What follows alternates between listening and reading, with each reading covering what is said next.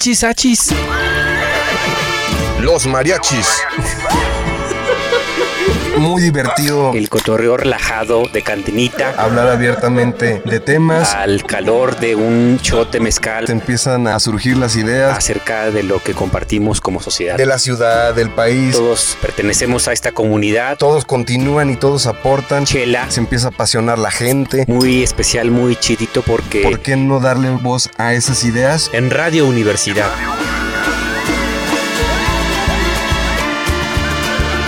Achis, achis. mariachis Con Chuy Monsiváis. con Poncho Méndez 88.5. 91.9 FM en Matehuala.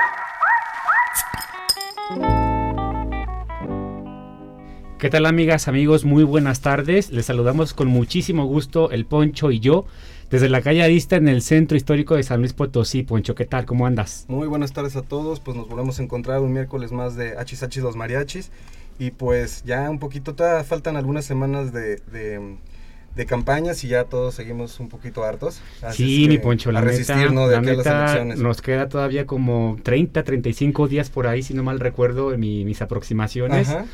Entonces, pues para divertirnos seguiremos la cuenta de candidatos fuera de contexto, para seguir como tomándolo un poco con, con este con alegría, si se puede decir, Sí, claro. con este con Humor. humor, porque no hay otro calificativo que, que pueda expresar eh, lo que sentimos los ciudadanos cuando vemos cada caso de candidatos y candidatas a lo largo y ancho de este país. Se siente una primavera calurosa, Poncho, el día de hoy, Así la verdad. es, y también aprovecho para saludar porque al calor va a estar bueno por allá, a toda la gente de Matehuala, el altiplano que nos escucha por el 99.9 de FM, un saludo a todos por allá. Poncho, recordándole a la mariachisa que tenemos un número directamente en cabina para que manden sus comentarios, las preguntas también con la invitada del día de hoy.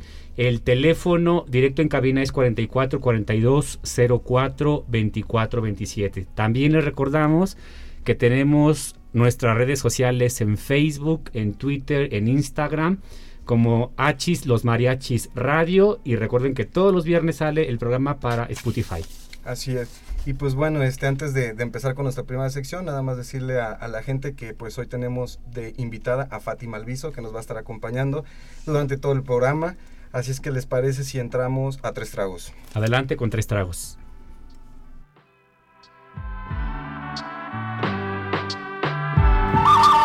Pues como ven, nos aventamos el top 3 de noticias. Tres tragos.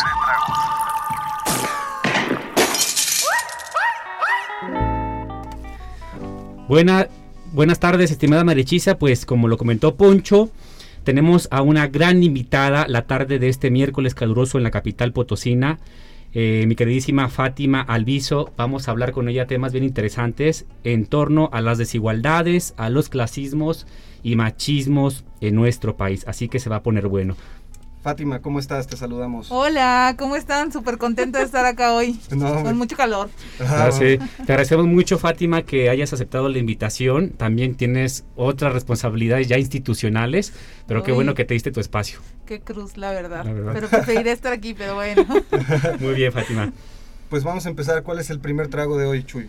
Poncho, pues fíjate que hablando un poquito con los temas de nuestra invitada Fátima Alviso, eh, se desató una polémica en redes sociales por una politóloga, pues con una voz importante en la red social preferida de muchos en este país, protagonistas de la comentocracia, que es Twitter. Viridiana Ríos, eh, ella comentó, ella escribió un tweet específicamente lo cito textualmente, estos son los tonos de piel de los candidatos por partido, cosa interesante. Los de Morena no son los más morenos, los del PRIAN son atípicamente blancos, sigan al gran Campo Vázquez para más investigación sobre el tema.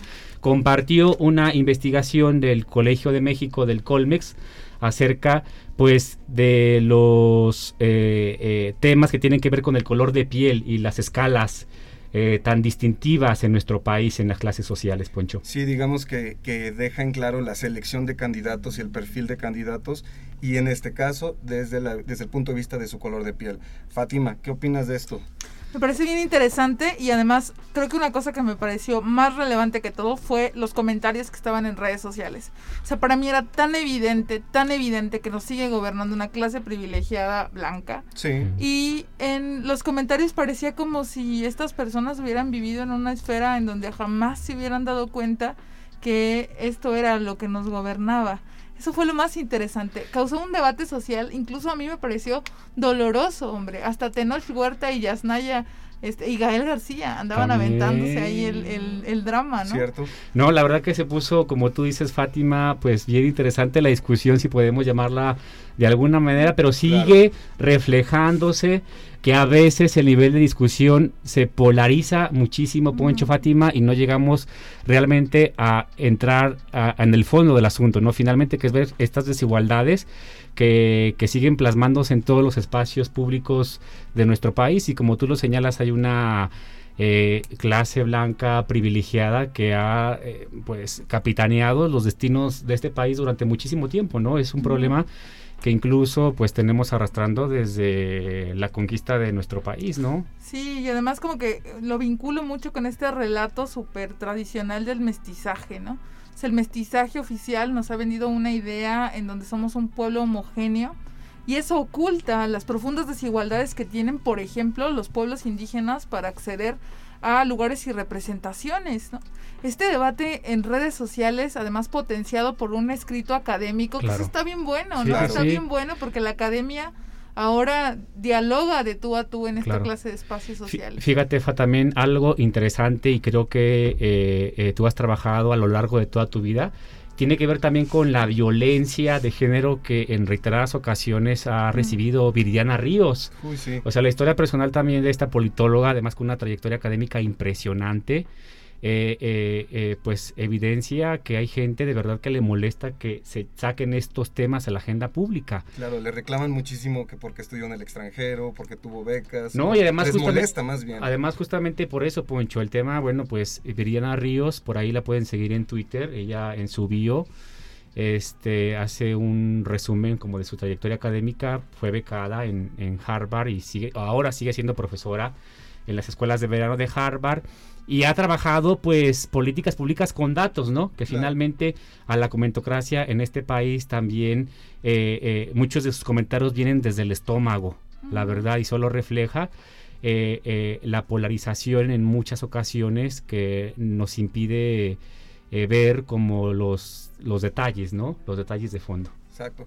Pues bueno, me gustaría pasar al segundo trago del día. Es una, una noticia triste ya que David Be- Berian y Roberto Fraile fueron asesinados en Burkina Faso. Eh, los dos españoles, documentalistas, estaban haciendo un documental acerca de la casa furtiva y desgraciadamente pues se cruzaron con, con un convoy al parecer terrorista. Fueron secuestrados y, fueron asesinados. Y, pues bueno, eh, fue muy conocido David aquí en México, ya que estuvo cerca de tres meses eh, adentrado en, digamos, en la administración del cártel de Sinaloa, haciendo también un, un, este, documental para, para la televisión que tuvo mucho, mucho, mucho éxito, mucho alcance. Y pues bueno, este, desgraciadamente pues fueron asesinados. Fíjate este país. que este periodista que señalas también, Poncho, estuvo muy involucrado en los temas del secuestro en Venezuela y también con las FARC en Colombia. Finalmente, el reflejo eh, de riesgo de una profesión eh, con muchísimos riesgos en el continente americano y particularmente también, por ejemplo, en el caso de México. Eh, eh, la, la verdad creo que eh, el periodismo a nivel global pues sufre pues de esta de estos riesgos no en donde se pone en peligro la vida de, de- de esos periodistas después de investigaciones eh, pues evidenciando eh, las crisis sociales que hay en, en muchas regiones del mundo. Claro, digamos que pues estos periodistas sí están en la línea de fuego, estos periodistas arriesgan mucho su, su, su integridad física, ¿verdad? No es como Broso que está ahí quejándose de muchas cosas, ¿no? Digamos No, que- y sobre todo también, Fátima, yo creo que este el- en el tema del periodismo en México, los que han sido asesinados en este país Sí, son periodistas que incluso en alguna ocasión lo, lo comentábamos, Poncho, eh, de, de rotativos locales en comunidades montañosas, a lo mejor de Veracruz, de Oaxaca, sí. y que son víctimas pues, del narcotráfico en nuestro país. O sea, paradójicamente, un gran porcentaje de los periodistas muertos en este país son periodistas locales que ponen la vida en el asador y, y todo pues por entregar eh, un trabajo serio a los ciudadanos, ¿no? Yo creo que el papel Sí, de sí. los periodistas en este país es fundamental, ¿no, Sí, Fátima? al final México es uno de los países con más alto índice de letalidad para los, las y los periodistas. Yo destaco mucho los ejercicios, por ejemplo, en San Luis de la red eh, de mujeres periodistas, porque además es un trabajo precario, es un Sí. trabajo en donde se gana mal, la verdad. Tienen pocas condiciones laborales, Cierto. tienen pocas posibilidades de crecimiento laboral. Me parece como muy importante nombrar este tipo de desigualdades que también suceden al interior del ejercicio periodístico. Y es muy lamentable, y lo vinculo un poco con el tema de lo público, del Mm. terreno de lo público, de cómo la violencia en el espacio público, en Twitter, que al final es una tribuna pública, Sí. eh, cuando están en la casa de un reportaje, continúa vulnerando los derechos de un sector que debería ser prioritario para el país. Digo, la información es sumamente importante para tomar cualquier decisión. Y bueno, y también se evidencia eh, eh, los riesgos eh, o se potencian aún más los riesgos de las mujeres que están ejerciendo el periodismo, ¿no? Particularmente, me imagino que por tu cercanía con esta red de mujeres periodistas en San Luis Potosí, pues conocerás algunas historias también en donde muchas Sí. mujeres han puesto en peligro su vida, ¿no? Sí, muy lamentablemente han habido un par de veces que han solicitado la activación del mecanismo de protección a periodistas. Ahí tenemos un gran pendiente que se nos viene, si me están escuchando este, legisladoras y legisladores o candidatos y candidatos a la legislatura local, necesitamos armonizar ya la ley de, eh, de protección a defensores y defensores y a periodistas. Urge, porque la verdad es que estamos muy lejos del tipo de políticas públicas que se arman en otras partes del país, en otras partes del mundo y con el nivel de letalidad que tenemos para el ejercicio periodístico tendría que ser una de las cosas primeritas, Claro. además de despenalizar el aborto, que tendría Claro. que hacer la, La siguiente legislatura. que entra. Pero entonces, ¿no? ¿qué dicen los diputados? Que ellos ya van a acabar, que si te esperas un ratito a los que vienen, por favor. Creo que ya acaban en tres días este este periodo ordinario de sesiones, entonces bueno, ya. Ya terminó. que No, creo que terminado bendiga, como desde hace dos años. Los No, angelitos. y además les andan las ganas por irse también a la campaña, la verdad No, es... claro que Ya sí. se fueron varios. Bueno, ya se fueron varios, sí, ¿no? ya Muchos pidieron permiso, a uno se le negó, por cierto.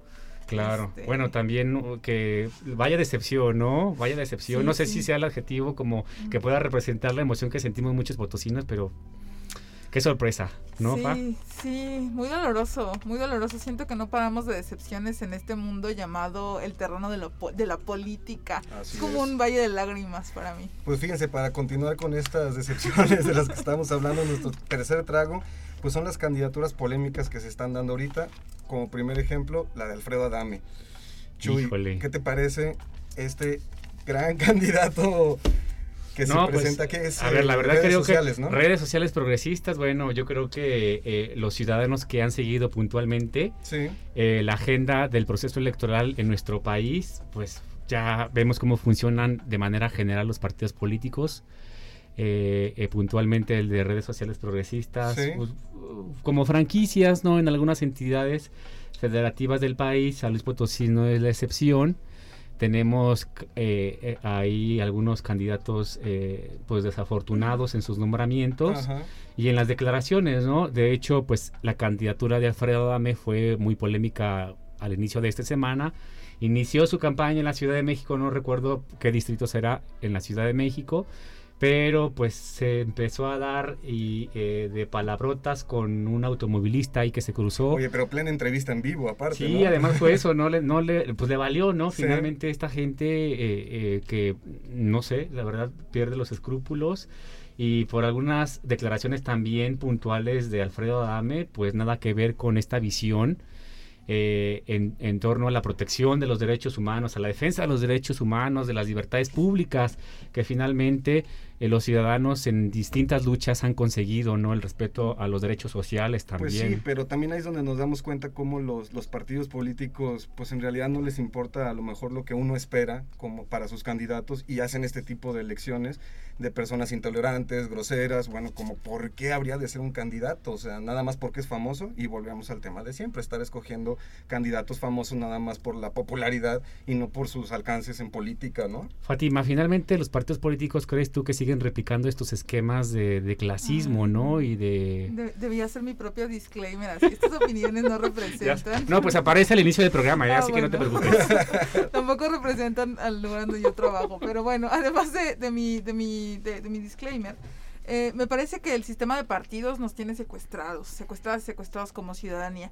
Me parece que pensar la democracia, tenemos que iniciar a pensar cómo, cómo trascendemos el sistema de partidos, cómo lo modificamos. O sea, a mí, a mí me parece increíble cómo seguimos atrapados en una dinámica en donde se eligen este tipo de perfiles para tener más votos y por lo tanto para conservar los registros, más allá de que tenga que ver con los valores propios de- ideológicos o políticos de las propias plataformas eh, de los distintos partidos políticos en el país, ¿no? Eso me parece bien preocupante, también me parece alarmante y creo yo que como ciudadanía, como personas interesadas en la política, bueno, y además la política es el terreno de lo común, amigos, ¿eh? O sea, no crean que el No olvidar eso. no, no, no. O sea, si estamos interesados en que esto cambie, en que esto se transforme, en que esto se modifique, necesitamos involucrarnos en la política en cualquier dimensión, desde lo micro hasta lo macro. Y bueno, ya. A veces uno termina a- a- agotado, ¿no, Fa? De, Sí, como de esta discusión sí, también. sí. Yo creo que finalmente, yo no sé si las otras generaciones, eh, en, el, en el caso hablo como de nuestra generación, Sí.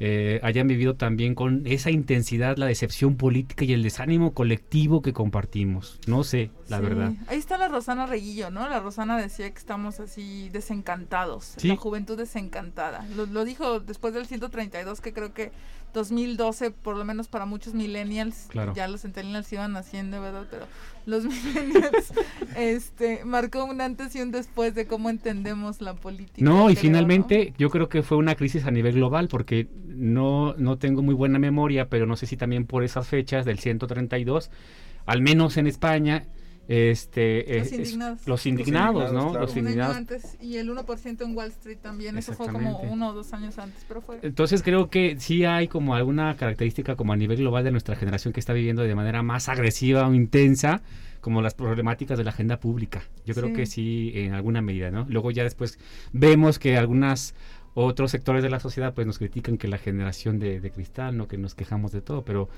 finalmente esto hay que eh, reflexionarlo este con eh, con mucho detalle, la verdad, y ser también prudentes y mesurados como con estas reflexiones, ¿no? que, que compartimos. Perfecto, pues bueno, ¿qué les parece si pasamos a nuestra siguiente sección acá entre nos? Acá entrenos adelante.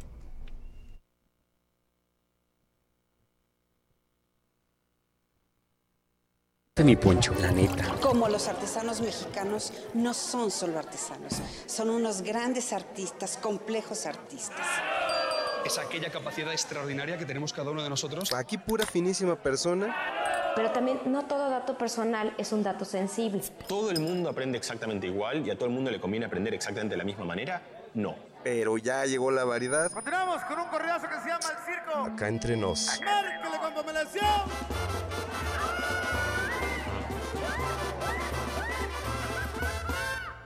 Acá entre nos. Estimados amigos, amigas, ya estamos en la sección favorita del programa y porque además en esta sección exprimimos a nuestros invitados e invitadas. Eh, estamos muy contentos, Poncho y yo, de tener en cabina a Fátima Alviso, que además ella ya lo eh, este, comentó, lo refirió eh, discretamente. Además de toda su trayectoria pues en el activismo en San Luis Potosí, su trabajo en varias organizaciones de la sociedad civil, pues hoy tiene un puesto institucional en el CEPAC, es la coordinadora eh, pues de los trabajos de género, no finalmente del Género organismo e local. inclusión. Ahí Género andamos. e inclusión. Muy Fátima, la verdad, me imagino que debe ser una chambota, Sí es. pero sí es. también complicada, ¿no? Porque vienes desde el Sí. activismo de la lucha en las calles y creo que también es enriquecedor la experiencia. Sí, yo creo que por, por si por ahí anda algún consejero o consejera electoral, eh, hola. Bueno, Marco ¿Cómo Iván y? Graciela ya estuvieron aquí también. Ah, muy bien, qué bueno. Espero que no hayan sido imprudentes como. Al parecer voy a ser yo. Pero bueno, mira, yo muy agradecida porque me hubieran considerado para ese puesto. La verdad es que esto fue toda una un proceso de reflexión amplio, tomar la decisión de incorporarme a la función pública. Tuve 12 ejercicios anteriores en la función pública, pero fueron muy breves. ¿12? Dos, dos, Ah, dos, dos, dije, dos, muy, muy cortitos. Sí.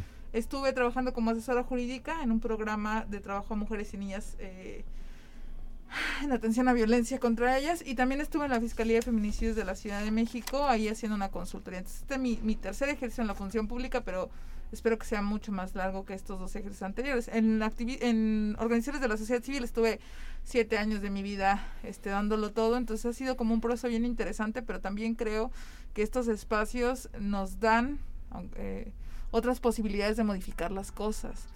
Y para mí eso es una prioridad, cambiar.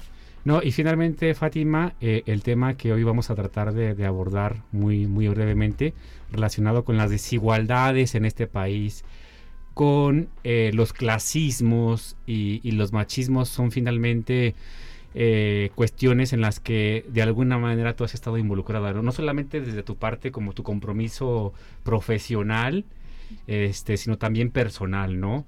creo que a grandes rasgos son de los tres desafíos en los que tenemos que trabajar muchísimo, ¿no, Fátima? Sí, fíjate que yo tuve la fortuna de ser hija de un hogar trabajador. Mi mamá es obrera, por ahí si me anda escuchando, mamá, hola. Le mandamos un este, saludo. Un saludo a mi mamá, un saludo a mi amiga Claudia que me pidió un saludo. Bueno, y eh, yo estuve, eh, soy hija de una familia trabajadora, mi mamá es obrera, solamente tuvo acceso a la primaria, luego posteriormente ya hizo la secundaria abierta. Mi padre, obrero también, solo tiene hasta el tercer año de primaria y yo, bueno, mis abuelas ni siquiera completaron los primeros años de educación, solo saben leer y escribir.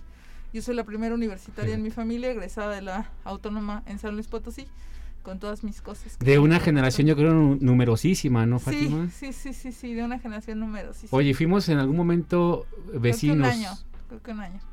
Y, también fuimos vecinos, tú viviste, no, yo viví en la San Luis Rey, tú ah, viviste en, la Santa, Fe? En la Santa Fe, soy de la Santa Fe orgullosamente y del barrio de Tlaxcala. Tlaxcala. Eh, creo que justo por mi trayectoria de vida, por mi historia de vida, este, como una mujer que creció en un hogar trabajador y además en barrios de la periferia, en barrios además señalados por el crimen organizado, eh, me tocó ahí algunas cosas muy duras con el tema de la guerra contra el crimen organizado en 2010, 2008, 2010.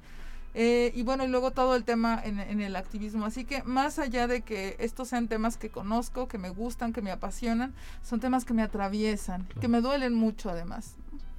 La verdad que eh, eh, yo he visto en la distancia pues, la trayectoria también de, de Fátima Alviso y sobre todo porque compartimos algunas amistades en, en común. Y, lo que más me, ha trascendido pues es ese compromiso personal y justamente por estos datos también que compartes con la María Chisa, las historias eh, íntimas en la familia, en el entorno familiar, yo creo son finalmente las que motivan, inspiran, eh, dan esa chispa para tratar de aportar un cambio a la comunidad, ¿no, Fátima? Finalmente creo que eh, eh, eh, influye muchísimo las historias íntimas y familiares. Sí, fíjense que además de, acá mi chamba en el CEPAX, este, soy fundadora de una organización de la sociedad civil que se llama Lumina, Centro de Derechos Humanos. Justo menciono a Claudia, ojalá Claudia me estés escuchando. Un saludo a Claudia. Saludos, saludos a Claudia Cuellar. Bueno, ella va a ser nuestra coordinadora de un programa que nos acaban de aprobar. Vamos a trabajar con niñas víctimas de violencia sexual y justo uno de los intereses principales que tenemos con el tema pues está relacionado con nuestras historias de vida. Es increíble voltear a ver a muchos niños y niñas y saber que pueden ser víctimas de violencia sexual. En mi caso, viví una violación a, una edad muy temprana, entre mis cuatro y mis seis años fui víctima de violación por un perpetrador muy conocido, muy cercano. Y lo digo con, con el corazón en la mano, este es un tema súper difícil, el del abuso sexual infantil, es un tema bien complicado, pero también que creo que como sociedad tenemos que voltear para allá. Y bueno, nosotras entramos a trabajarle el tema porque estamos atravesadas por él, por experiencias personales, pero también muy comprometidas como activistas, como abogadas, como defensoras, a entrarle a la defensa de las niñas y los niños. ¿no? Entonces, de verdad yo invito a las personas a que si en sus historias de vida hay este tipo de situaciones de injusticia o este tipo de cosas que nos están moviendo, eh, no sé, que nos están moviendo mucho, hay que abocarnos por cambiarlas, por transformarlas, porque se modifiquen, porque esto ya no continúe como está. Fátima, finalmente las violencias que tú señalas acertadamente tienen que ver y están íntimamente relacionadas con las desigualdades en nuestro país, ¿no? Yo creo que es un tema eh, eh, que van completamente de la mano, las violencias con las desigualdades. Sí, a mí es muy interesante porque, por ejemplo, algunos reportes de Oxfam México señalan cómo la mayor parte del de, eh, el dinero en este país está en las manos de las 50 familias más ricas y además somos uno de los países, según la OSD, con mayor nivel de desigualdad, incluso arriba que eh, Brasil, ¿no? Que luego siempre andamos ahí diciendo que... Sí. Que, no, bueno, pues justo con esto, estas estadísticas que señalas, eh, paradójicamente Chile y México compartimos más o menos como esos mismos niveles de desigualdad muy por encima, por ejemplo, del caso de Brasil que señalas. Bueno, Poncho Fa, vamos a cerrar eh, el primer bloque de, esta, de este programa del día de hoy. Regresamos en dos minutitos aquí de vuelta.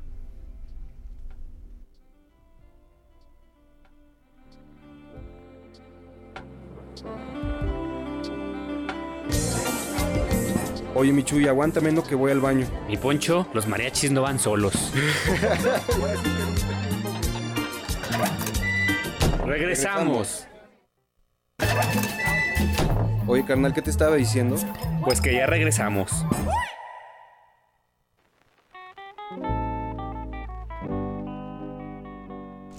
Estimada Marichis, estamos de regreso con nuestra invitada de hoy, Fati Malviso, con temas bien interesantes. Desde el corazón también hay que decirlo y estamos muy felices. Poncho y yo, Poncho ya estamos muy afortunados, somos muy afortunados de poder compartir con todos ustedes las reflexiones de Fati Malviso. Y justo señalaba Señalabas tú, Fátima, pues el tema, por ejemplo, de las colonias, eh, que es un tema muy recurrente cuando hablamos de urbanismo y de cómo se han conformado las sociedades en nuestro país, ¿no? Los, barrios de la periferia, eh, bueno, no, tampoco tan de la periferia, Exacto, ¿no? sí. Este, barrios con cuestiones bien delicadas en, en temas, por ejemplo, de seguridad pública y el, eh, el constante proceso de militarización que vivimos los mexicanos. Y creo que has tenido historias paralelas también en esta historia de la, militarización en México, ¿no? Fíjense que ha sido como bien interesante porque yo por muchos años eh, estaba muy negada a admitir esto eh, de mi propia historia personal. Creo que muchas, muchas y muchos hijos e hijas de hogares trabajadores que logramos tener la posibilidad de ingresar a la universidad, buscamos pasar desapercibidos, volvernos, este, blanquearnos, le llamarían algunos autores, blanquearnos, eso buscamos. Y bueno, a mí me ha costado mucho trabajo admitir, yo crecí y soy del barrio de Tlaxcala, de la colonia Santa Fe, y ahora mi familia materna este, vive en Las Julias, Las Julias. allá muy al norte de la ciudad. Bueno, se los comento porque paralelo a todas estas cosas de que yo estaba atravesando en la facultad, en la facultad de Derecho, cuando inicia la mal llamada guerra contra el crimen organizado, eh, ha sido muy doloroso ver la transición de amigos y amigas de la infancia de pasar de esos niños y niñas con los que jugaba a personas que han sido víctimas o de algún delito relacionado al crimen organizado o que se han vuelto parte de la carne de cañón del crimen organizado o bien eh, que han estado relacionados con alguna cosa similar en estos barrios y periferias. Y saben, a mí una de las cosas que más me duele es la posibilidad. Y llamo la posibilidad porque son hombres y mujeres que nunca tuvieron la posibilidad real de elección muchos y muchos que salimos de esos espacios o que pudimos poner un poquito de distancia o acceder a otro tipo de circunstancias, mucho ha sido eh, la suerte, el tiempo, pero lo cierto es, es que luego volteamos a ver a quienes salen en la primera plana del periódico y nos dicen que son criminales y no pensamos en las historias de vida que han tenido llenas de violencia, de desigualdad, de pobreza y de injusticia para terminar volviéndose carne de cañón en una guerra en donde lo último que importa somos los mexicanos. ¿no? Claro, y quizás solo se trataba de oportunidades. Sí, sí, la verdad es que sí, Luego ahí como que salta mucho ahora que fue la reforma en materia en materia penal. Ahora, ¿verdad? En 2008 fue la reforma en materia penal paralela a la guerra contra el crimen organizado. No pensamos que esta reforma penal también fue una reforma de derechos humanos y una reforma además que con la ley de ejecución penal buscaba humanizar el castigo, dejar de pensar al castigo solamente como aquello que podría que podríamos encontrar para sancionar al otro y no una forma de una forma de reparación integral a la sociedad respecto de algo que está sucediendo. Además, a mí me ha dolido mucho ver luego, ahora ya un poco menos, pero a Fuerzas Armadas en mis barrios, en mi barrio, en los lugares en donde crecí, buscando levantar y hacer eh, detenciones arbitrarias o eh, sancionar sin que hubiera un delito, ¿no? Esto, esto ha sido como bien bien alarmante, bien doloroso, bien interesante.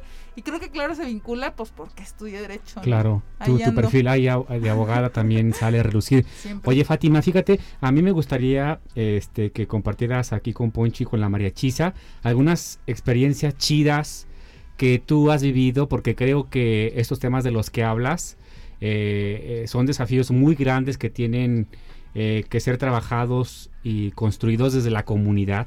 Tú has hecho un trabajo impresionante desde el activismo, desde la calle, y creo que también has tenido experiencias eh, llenas de esperanza, ¿no? Me imagino Sí. que has conocido también a banda que ha colaborado, que ha trabajado contigo y que ha contribuido en alguna medida a mejorar estos escenarios de violencia, de desigualdades. Fíjense, hoy estuve con los compañeros de CEDEPAC a través de una reunión virtual, CEDEPAC Huasteca, Salomón por ahí también, saludos. Un abrazo a Este, Salomón. Pero justo me invitaron a la escuela de defensoras populares de la Huasteca, son mujeres adultas, Nahuatl y Tenec, que trabajan con sus comunidades. Hoy trabajamos temas de liderazgo, pero hace tres años que ya había trabajado con ella, hablamos de derechos humanos de las mujeres. Y son mujeres a las que otras mujeres van y les piden asistencia eh, respecto de cualquier tema que se les esté complicando. Son mujeres que apoyan a mujeres y a mí me encanta formar parte de sus procesos de formación.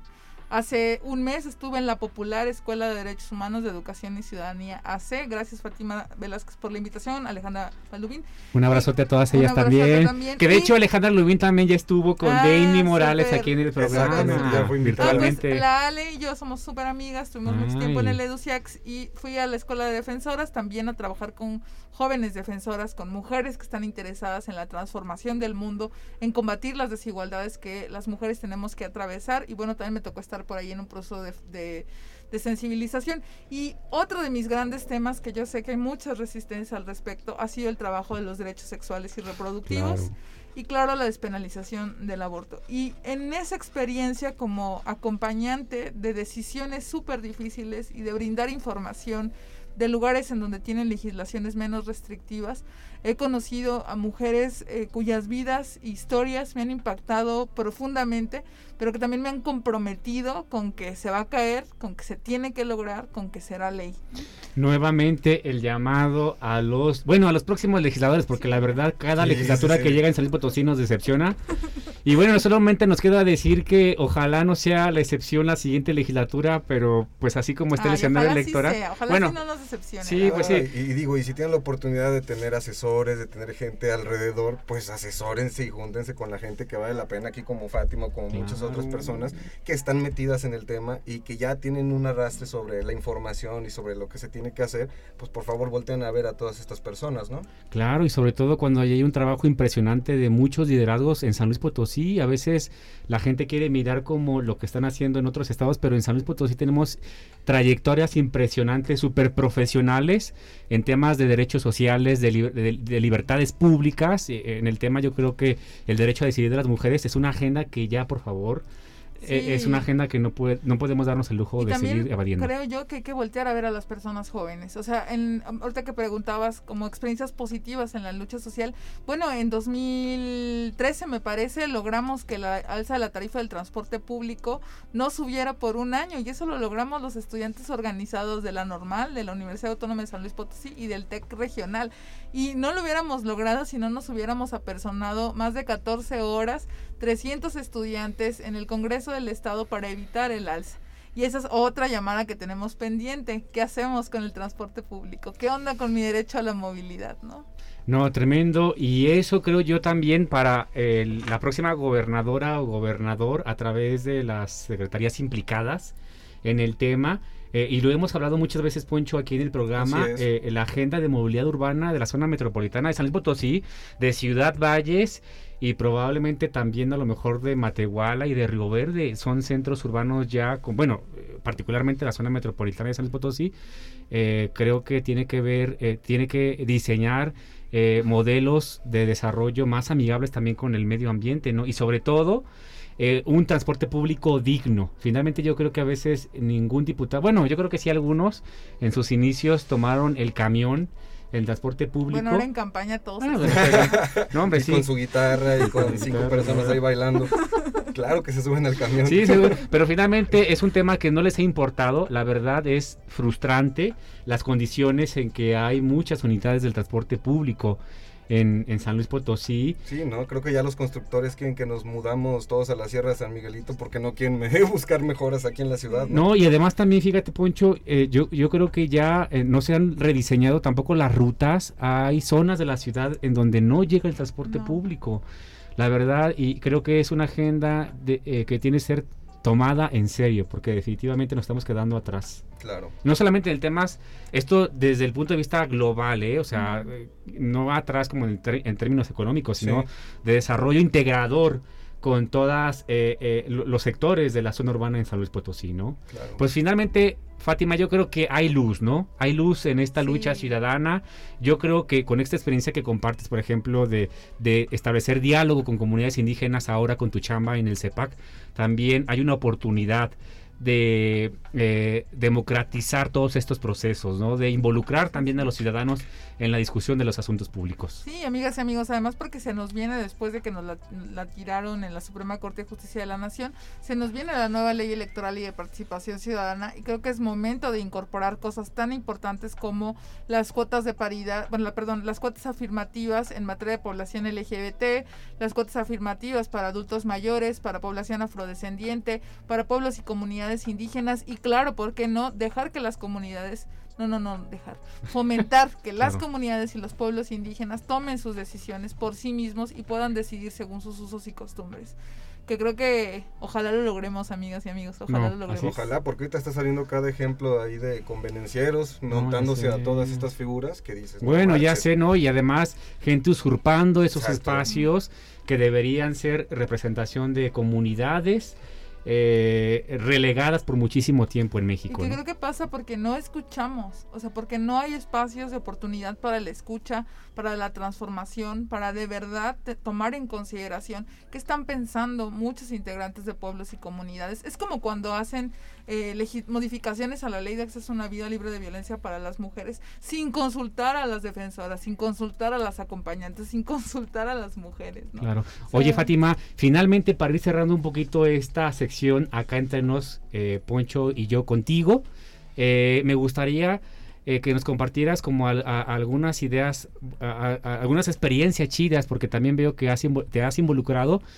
eh, con activistas en los movimientos artísticos en San Luis Potosí, ¿no? El trabajo colaborativo de las artistas, de los artistas en San Luis Potosí con estas causas. Fíjate que yo he sido una testiga ahí al margen de todas estas cosas. Soy amiga de, eh, somos un grupito de amigos que antes nos llamábamos las feministas enfiestadas, pero cumplimos 30 Enfiestados. enfiestadas. Y ya no somos nada de enfiestadas. Ya estamos a las 12, 11 de la noche, ya nos Ya no, se, ya no se sentían cómodas con el nombre. no, no. Pero bueno, son varias compañeras, eh, son fotógrafas, videorealizadoras, periodistas, muralistas, una actriz y la Ale que es gestora cultural, ¿no? Y han hecho, ese grupo de amigas han hecho algunas cosas bien interesantes que creo que ya acá ya han estado preguntando, como por ejemplo la escuela Bravas, es una escuela de graffiti que está surgiendo Buenísimo. gracias al apoyo del Instituto de las Mujeres, eh, Morrita, gráfica por Morritas, que está haciendo mi amiga María Carlock ahí con, eh, en el mitote con la Alejandra Baldubín, está la Yanin Garcín, que siempre anda como colaborando con todo lo que puede, y un montón de morras de estas generaciones nuevas, de ilustradoras, diseñadoras gráficas, videorealizadoras, que están moviendo la luz, moviendo la perspectiva de situar un ejercicio androcéntrico de sus profesiones a involucrar a cada vez más mujeres. Ayer fue el día del diseño del diseño gráfico y morras bien chidas como Ángeles Escobar, María Carlock, este eh, Carmen, que ahorita no recuerdo su apellido, la Janine Garcín, algunas otras compañeras diseñadoras gráficas e ilustradoras hablaron de los retos que las mujeres tenemos en su profesión, ¿no? Excelente, pues bueno, los, yo voy a- te voy a invitar, Fátima, que, a que pasemos a nuestra siguiente sección, que es acá entre nos. Ah, no, que, que No, fíjate, todos, no, ya eh, se te subió el segundo mezcal, mi Poncho. Todos ponen, todos ponen, porque ya tenemos al Lau aquí para las preguntas del público. Pues adelante con todos ponen. Oye, oye, Michu, ¿y qué anda diciendo la raza de esto? Pues ya sabes cómo es la banda, mi poncho. No tiene pelos en la lengua.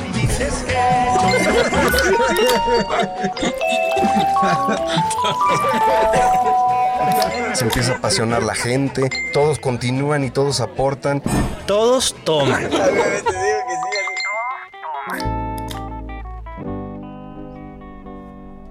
Bueno, pues aquí estamos ya con Lau. Lau, ¿cómo estás? Discúlpame que si no es que te corto el tiempo, te cambio de sección, total de que no doy uno contigo. ya ves, pues estarte burlando de mí, ya te equivocaste también de sección. ¿Cómo estás, Lau? Aquí estamos con Muy bien. Fátima, ya listos para las preguntas. Un saludo a Fátima y en cabina, este muy interesante programa con temas muy delicados que requieren más que información, yo creo que son cambios sociales, pero que la gente ha estado muy interesada, la María Chisa tiene muchísimas preguntas. ¿Qué les parece si comenzamos? Adelante. Este, la primera pregunta para Fátima sería, ¿tú consideras que México prioriza el proteger a los grupos vulnerables? No. Así tal cual. No, pero ahí por ahí vamos, tenemos que apuntar para ahí. Es que a mí no me gustan estas preguntas, bueno, no, no estas preguntas. No me gustan estas concepciones inamovibles de la realidad. La realidad está en constante cambio, amigas. Y si decimos así es y siempre va a ser así, nunca lo vamos a poder mover. Digamos, sí es así, pero ya no, ya no, poco a poco ya no. O eso espero, eso me digo para dormir. Bien. Lau, ¿cuál es la siguiente pregunta? La siguiente pregunta dice, ¿qué piensas de los chistes que llegamos a hacer sobre racismo, machismo, etcétera? ¿Cómo podríamos saber qué es humor y en dónde entramos a violentar a las personas? El humor no puede ir de arriba hacia abajo. El humor siempre va de abajo hacia arriba. Y a mí me parece bien importante como de situar el humor. A mí me encanta el stand-up comedy y para mí algunos de los mejores comediantes hacen comedia alrededor de las opresiones, pero aquellas que les atraviesan. Si a ti no te atraviesa alguna condición, muy seguramente aquello que dices está desituado. O no nos va a dar risa o nos va a parecer ofensivo. No les digo que perdamos el sentido del humor, les digo que entendamos las transformaciones sociales y lo incorporemos a qué nos causa gracia. Oye, qué importante, ¿no? Esto que dice Fátima y sobre todo hoy en día que hay mucho debate, mucha polarización en redes respecto a ciertos comediantes como Chumel Torres, contra los que están de acuerdo con él y no, sobre si se cancela o si es políticamente correcto o incorrecto. Entonces creo que es muy, muy buen consejo de parte de, Fátima verlo de esta manera. No, y luego finalmente con el ejemplo que señalábamos al principio, en el caso de Viri Ríos, eh, luego la discusión se fue con un tema de partidos, o sea, eh, los morenos contra los prianistas y bueno, ahí la verdad la discusión era justamente estas brechas eh, muy íntimamente relacionadas con el color de piel de nuestro país. Así es. Lau, ¿qué tenemos más de preguntas? Y bueno, pues también retomando lo que acaba de decir Fátima, este, tenemos otra pregunta aquí de la María Chisa que dice, ¿qué piensas de la cultura de la cancelación? Uy, no, mira, la verdad es que me podría aventar una cápsula completa. Recomiendo ver el video de la cultura de la cancelación de, te lo resumo así nomás. La verdad es que no, voy, no, no me va a dar la vida para decir todo lo que creo. No creo en la cultura de la cancelación.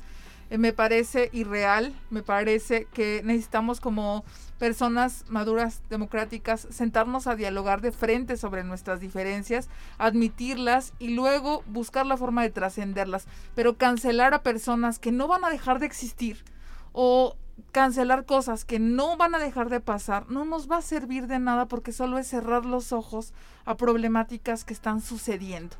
Entonces, ahorita no me estoy abarcando todo lo que quisiera, pero de verdad te lo resumo así nomás. Está bien mal que recomiende eso, pero me representa, me representa ampliamente su opinión sobre la cultura de la cancelación. Así, esa es mi opinión. Bien, ¿tenemos alguna otra pregunta, Lau? Este, no, bueno, esas serían todas las preguntas por parte de la María Chisa. Y pues agradeciendo a Fati por sus respuestas y también por estar en este programa que fue muy, muy especial. Así que, ¿qué les parece si nos vamos a un tema más? Me parece bien. Adelante, con un tema más.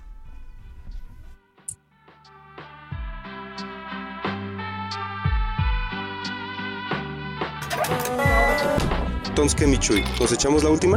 Pues no le echamos, ni Poncho, si hasta la pregunta ofende. Un tema más. A ver, a ver, a ver, señores. Aquí pura finísima persona un tema más. María Chis, estamos aquí bien prendidos con Fátima Alviso y las preguntas de nuestra querida Lau Poncho. La verdad, el programa de hoy ha sido bien intenso, bien enriquecedor con las experiencias de nuestra invitada. Y pues para cerrar, El programa de hoy, Poncho, eh, es un tema más pues, interesante porque el pasado fin de semana, el domingo, parece ser, creo que fue el domingo, pues ocurrió la ceremonia de los Oscars. Yo no recuerdo cuál ceremonia es, como la 92, 93, no recuerdo muy bien cuál fue. Pero pues polémica porque pues el esquema ya se ha repetido, creo como eh, cuatro o tres emisiones sin conductores y ahora por el tema pues de la pandemia no hubo así como la alfombra roja que siempre estamos acostumbrados eh, eh, a ver en la televisión y en las un foro mucho más pequeño. Fue un foro más reducido y también pues la crítica que las la, la, producción cinematográfica de este año fue en algunos en algunas opiniones pues de baja calidad, ¿no? Ahí pues obviamente es eh, muy discutible. yo personalmente pude ver dos, solamente dos de las premiadas. Eh, Nomaland y el padre, que Hawkins se llevó el Oscar a Mejor Actor. De hecho, la directora, una directora asiática de Nomaland se llevó el Oscar a Mejor Dirección. Así es. Y al parecer... creo, que, creo, que, es la segunda ocasión que lo ganó una la, La verdad, yo no tenía ese dato de que haya sido la, segunda apenas. Y Anthony Hopkins creo que con este premio se convierte en el actor más longevo en haber ganado un Oscar. Sí, pues tiene 84 años Anthony Hopkins, la verdad. Y pues sí, pues mi abuelita no llegó a esa edad. O sea, creo que sí ha tenido una buena vida el Anthony Hopkins, pero eh, finalmente, bueno, pues hubo la polémica ahí por la ceremonia. Eh, yo pude ver estas dos películas, personalmente me quedo con Omaland, es una historia eh, interesante, bueno, y que también detalla en alguna medida los problemas del capitalismo a nivel global de la historia, pues de una mujer que, pues por temas eh, de no poder solventar los gastos de la hipoteca, pues finalmente adopta la, vida de ruta, ¿no? En la, en la carretera, por convicciones personales, pero en gran medida también orillada por el sistema capitalista en este... Y fíjate que ahorita juntándolo con lo que decíamos del tema de la cancelación, Fátima, creo que también el cine es como que de esos, de esos este, grandes que han tenido muchas cancelaciones, ¿no? Así como Polanski con sus películas o el mismo Woody Allen por las por las El Woody Allen también. Vean el documental de HBO de eso. ¿De, ¿De, Woody Allen? Sí, sí, sí, está bien. Denso. santo. Sí, yo vi Promise, eh, Promise Young Woman y vi El Juicio de los Siete. Y creo que están bien relacionados con estas cosas que hemos estado trabajando. Promise eh, Young Woman es una mm, fotografía muy clara, bueno, no sé si muy clara porque es ficcionada, mm. pero sobre la violencia sexual y las repercusiones que tiene cuando tratamos a las víctimas como si fueran basura, cuando no les creemos a las víctimas, cuando no las apoyamos y cuando las dejamos solas atravesando lo terrible que es luego el sistema judicial en cualquier país para una víctima de violación. Y el juicio de los siete es sobre los derechos políticos de los pueblos, eh, del, del pueblo afrodescendiente en Norteamérica y sobre las pugnas civiles y sociales que estaban sucediendo en Norteamérica en los 60s y 70s. A mí me encantó, me encantó. Las dos. Dígame que a mí también me encantó esa película. Fue de las pocas que vi de, esta entrega y muy, muy recomendable. Este, uno de los protagonistas es eh, Sasha Baron Cohen, el mm. que hace de Borat, que hace un gran, gran papel. Sí, sí. buena comedia además, es buena comedia. Y para los que les gusta justamente la historia de estos movimientos o, o, movimientos políticos en general, pues es una muy, muy, muy buena recomendación aquí. ¿Con, cuál se quedan de las dos? Bueno, ¿tú viste las dos también de Fátima o nada más viste No, nada más la del juicio. El juicio. Fátima, ¿con cuál te quedas de las el dos? Juicio de los siete, definitivamente. Me gustó Promise Young Woman, pero me gustó, me gusta mucho más la forma en la que se retrató esta otra cosa. Y sobre los Óscares, siempre lo digo, qué horrible forma en la que nos castigan siempre con la animación. Siempre gana Disney y ahora y ahora estaba postulada una película que ha sido afamadísima, que es esta de los lobos, que está todo el mundo dice que está buenísima. También estaba como candidata. Estaba nominada, sí. Y tampoco ganó y La ganó Soul, ¿no? Por Pixar, Disney Pixar. sí. Tengo entendido. Yo no la he visto. Creo que los últimos 11 que han hecho. ¿Sí? Es muy 2020, es muy melancólica, triste. ¿Cuál es el sentido de mi vida? O sea, yo no sé si era para los niños. Y también por ahí vi en redes sociales eh, como un actor, bueno, no sé si finalmente era un actor, pero un documental chileno, o bueno, parte de la producción era de Chile que llegó como candidata también a los Oscar. Yo no supe si ganó el documental, creo que el señor Topo o el algo no tuve oportunidad Y, bueno, nada más me llamó la atención pues porque era de las pocas representaciones de la región que había en la ceremonia de los Oscars. Me parece que sí ganó esa. Sí, ¿verdad? era un documental ficcionado, ¿no? Sí, sí, sí. Y sobre todo lo vi porque eh, era creo que pues ya la típica historia del señor que va a un casting que no tiene nada que ver con la actuación y finalmente es quien protagoniza el documental y llegó hasta la ceremonia de los Oscars. Bueno, pues la verdad, Poncho, Fátima, estamos muy contentos de, de haber compartido eh, las experiencias con nuestra invitada el día de hoy. A mí me gustaría este, aprovechar estos últimos tres minutos que nos quedan, Poncho, para que pues Fátima Alviso eh, nos comparta si hay alguna manera, por ejemplo, de chicas que estén interesadas en trabajar alguno de los temas en los que tú has estado involucrada la, la, forma de contactarte. Por ejemplo, me imagino que seguirás teniendo participación en algunos colectivos, colectivas. Este... Soy parte de la organización civil Lumina, Centro de Derechos Humanos. Ahorita tenemos un programa operando alrededor de mujeres eh, trabajadoras del hogar. De hecho, si entran a la página Luminas Centro de Derechos Humanos y es usted una trabajadora del hogar, por favor contesta nuestra encuesta, nos, nos ayudaría mucho. Luego te vamos a invitar a una escuela de derechos laborales para trabajadoras del hogar, amiga. Por favor, haznos ese favor. También eh, formo parte un poco ya más lejana de la Marea Verde San Luis Potosí. Eh, ahí ya un poco, pues por el propio trabajo y la naturaleza de donde estoy chambeando, no tanto, pero si estás interesada en temas de, de justicia reproductiva, de derechos sexuales y reproductivos, por favor súmate a la marea verde para que la marea crezca cada vez más. Soy parte de la colectiva La Castilla Combativa, un poco ahí a veces. Claro. Y me pueden encontrar en arroba falvis y en 10 minutitos o 5 minutitos si prenden su Facebook en, el, en la página del Instituto de las Mujeres voy a estar hablando de la red de mujeres candidatas en el estado. Excelente, pues adelante con la audiencia, con la mariachisa para que después del programa se conecte a la charla que estará compartiendo. Se quedaron picados con esta plática, se quedaron picados con lo que les tiene que decir Fátima Alviso, pues luego, luego métanse ahí al Facebook. Excelente, Fátima, pues la verdad que ha sido un placer este, tenerte esta tarde con la mariachisa, ha sido muy enriquecedora, muy valiosa, muy llena de, de alma y de corazón las experiencias que nos has compartido. Esperemos que no sea la última vez que tengas una discusión cantinera con la mariachisa este, porque obviamente también estarán pendientes los mezcales, Pocho, aquí pues en cabina no podemos hacer la botella de mezcal, pero seguramente tendremos, porque además tú también eres fanática de las cantinas en el centro histórico, ¿no? Sí, soy muy fan de las cantinas. ¿Cuál es tu favorita? Mi más favorita, yo creo que el Chivas. El, Chivas. Perdónenme, pues mira, entonces de la facultad te vamos a recomendar, Fátima, y de una vez les aventamos el spoiler a, a toda la mariachisa. El próximo programa es un programa especial que tenemos sobre cantinas en San Luis Potosí. Uy. Y bueno, no quiero, no quiero spoiler era tanto, son dos grandes invitadas. Ah. son dos este, mujeres. Oh. Y, y, que ellas dirigen una cantina muy buena aquí en San Luis Potosí y nos vamos, nos echamos una, vamos a echarnos una muy buena plática con ellas y pues para todos los que les interesa este tema, si no es de las cantinas, pues del buen tomar y del buen comer, pues los esperamos el próximo miércoles para aventarnos ese programa especial, ¿eh? eh pues muchísimas gracias, Fátima. Muchísimas gracias y nos vemos aquí el próximo miércoles a las 5 de la tarde. Un abrazo a todas y todos. Muchas gracias.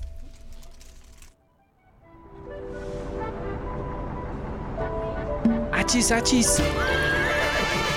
Los mariachis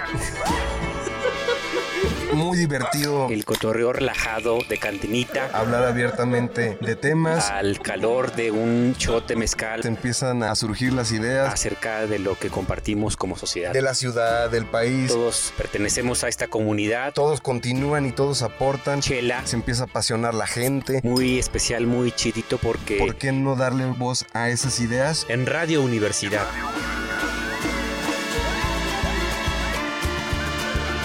Achis, achis. Los mariachis. Con Chuy Monsiváis. Con Poncho Méndez. 88.5. 91.9 FM en Matehuala. tan, tan, tan.